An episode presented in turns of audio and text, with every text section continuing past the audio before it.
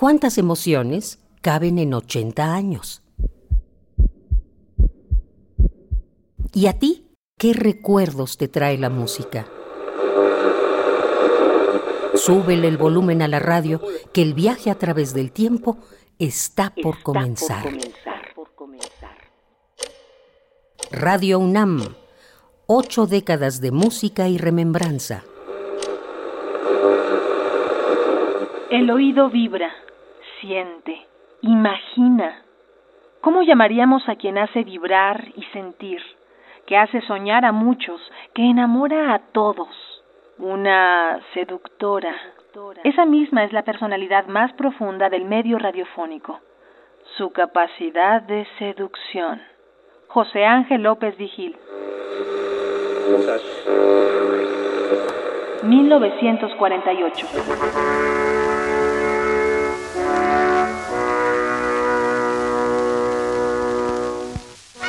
El transmisor de imágenes, conocido como televisión, atrae cada vez más ojos. Miles siguen la cobertura de los Juegos Olímpicos de Londres.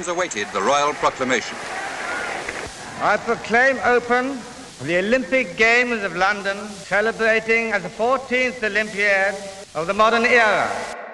Otros lloran al líder pacifista Mahatma Gandhi, asesinado a tiros por un extremista en enero de ese año.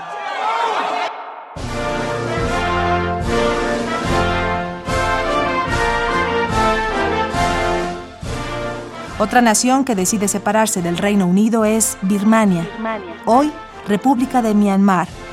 Sus habitantes le externan al mundo que la felicidad se encuentra en una vida armoniosamente disciplinada.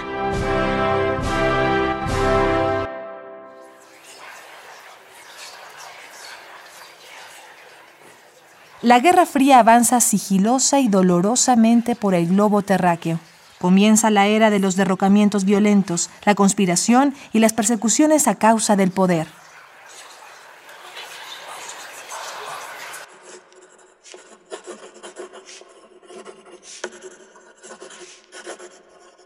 Creo que hay que resistir.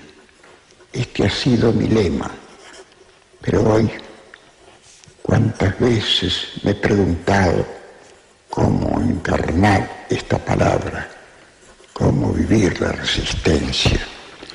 La delirante historia de Juan Pablo Castel quedó plasmada en la novela El túnel del escritor argentino Ernesto Sábato, y por aquel tiempo el sonido de Moody Waters electrizaba los oídos con el tema